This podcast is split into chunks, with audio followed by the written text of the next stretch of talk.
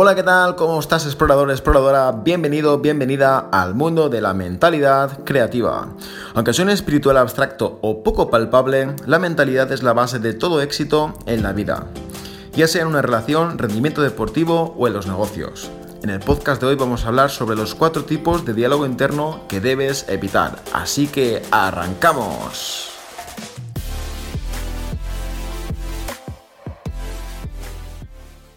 El diálogo interno es una especie de narrador que nos va acompañando en cada cosa que nosotros vamos experimentando. El diálogo interno es aquella voz que te va diciendo lo que tú crees y lo que no crees. Lo que crees que te puede suceder, lo que crees que no, y la que justifica el por qué sí y el por qué no. Es la voz de tus creencias y pensamientos. Ese es el narrador de tu diálogo interno. Y todos tenemos dos tipos de diálogo interno, el positivo y el negativo. Todas las personas utilizamos el lenguaje para comunicarnos y las palabras son símbolos de lo que nosotros pensamos. El diálogo interno es una cosa que le tenemos que prestar mucha atención. Hay una autora que se llama Louise Hay y tiene un libro sobre esto que se llama El poder de la autocuración. Es una temática mucho más extensa y te la recomiendo. Hoy vamos a tratar sobre los cuatro tipos de diálogo interno negativo que tenemos que prestarle atención para saber cómo nos estamos hablando porque los pensamientos crean sentimientos y esos sentimientos crean nuestra realidad posteriormente. Allá vamos con el primer diálogo interno negativo. Este es el catastrófico. Dice frases como todo puede convertirse en un caos en un determinado momento. Es el que siempre piensa en lo peor. Son personas que van mermando sus talentos de forma progresiva. El segundo es el autocrítico. Es el que siempre quiere más. Siempre se está juzgando. Es el que enfatiza sus limitaciones. Son personas que se comparan con los demás y se autosabotean mucho. El tercero es el victimista. Se caracteriza por sentirse desprotegido. Dice frases como nadie me entiende, nadie me valora. La mayoría de los vendedores que son divos o divas tienen un diálogo interno victimista. Son gente que logran cosas grandes y se lamentan porque no les suben el bono, pero nunca dejan su posición.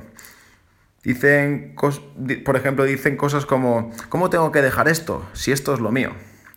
Y el cuarto es el autoexigente, es el que siempre busca la perfección te lleva a siempre estar en estados de agotamiento y estrés crónico. Si siempre estás corrigiendo las cosas, nunca se termina porque la perfección nunca existe. Son los que siempre tienen el síndrome del impostor. Una persona que rompe una meta en un mes y ya está pensando el día de mañana de no, no, mañana vamos a por más. Y nunca se completa la misión.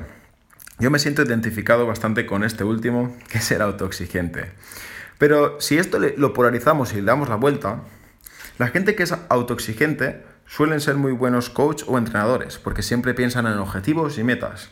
El que es victimista, dentro de un victimista, siempre hay una parte de un héroe, una persona que, que, va a lograr lo que quiere.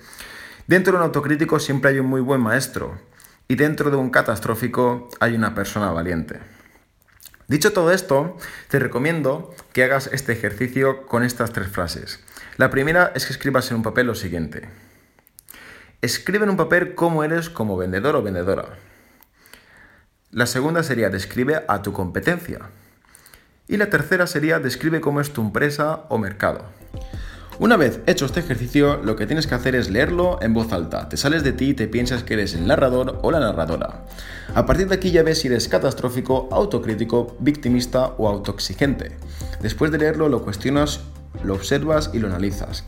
Y piensas, esto que he escrito aquí es 100% real. Luego lo que tienes que hacer es sentir lo que sientes cuando lo lees y piensas si eso te limita o te empodera. Una vez tengas esto hecho, lo que tienes que hacer es cerrar los ojos y darle la vuelta. Visualízate destapando todo tu potencial, ya sea como valiente, maestro, héroe o coach. Y haz un pacto y practica una nueva manera de verbalizar. Fíjate cómo es tu comunicación para que sea lo más empoderante posible, porque las palabras luego se manifiestan. Así que dicho todo esto, espero que te guste el podcast y tú y yo nos vemos en el siguiente podcast.